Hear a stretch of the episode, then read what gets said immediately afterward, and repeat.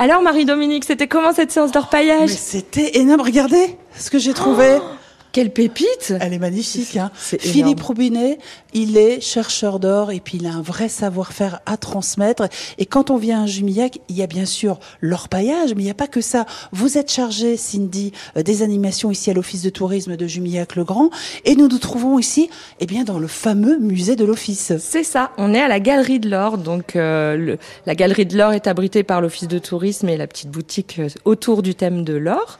Euh, donc cette visite est, est, libre, on peut découvrir euh, l'or euh, à travers les civilisations, l'or des Gaulois et l'or à l'époque moderne évidemment. Et bien sûr, quand on vient à Jumillac-le-Grand, on le constate, la nature est omniprésence. C'est un peu l'essence même du Périgord limousin. Oui, tout à fait. On a vraiment la chance d'avoir cette rivière, l'île qui passe au pied du château.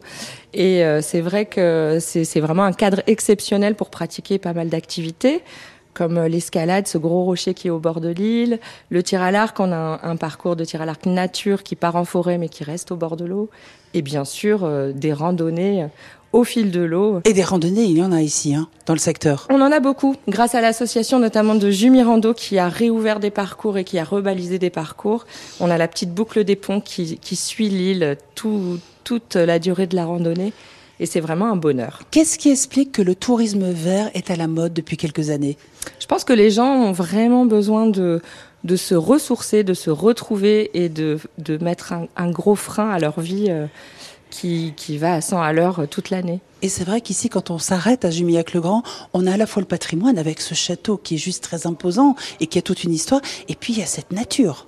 La nature est omniprésente et c'est vrai que les gens viennent vraiment pour ça, à la fois pour... Euh, pour profiter de cette nature foisonnante et euh, pour pratiquer des activités sportives. Et c'est vrai qu'on est vraiment servi l'été euh, à Jumillac et en Périgord vert en général pour pratiquer des activités. Un programme chargé avec entre autres le fameux Terra Aventura. Le Terra Aventura, oui, qui lui aussi va suivre notre belle rivière avec une vue magnifique sur le château, mais je peux pas trop en dire, hein, les gens en découvriront par eux-mêmes.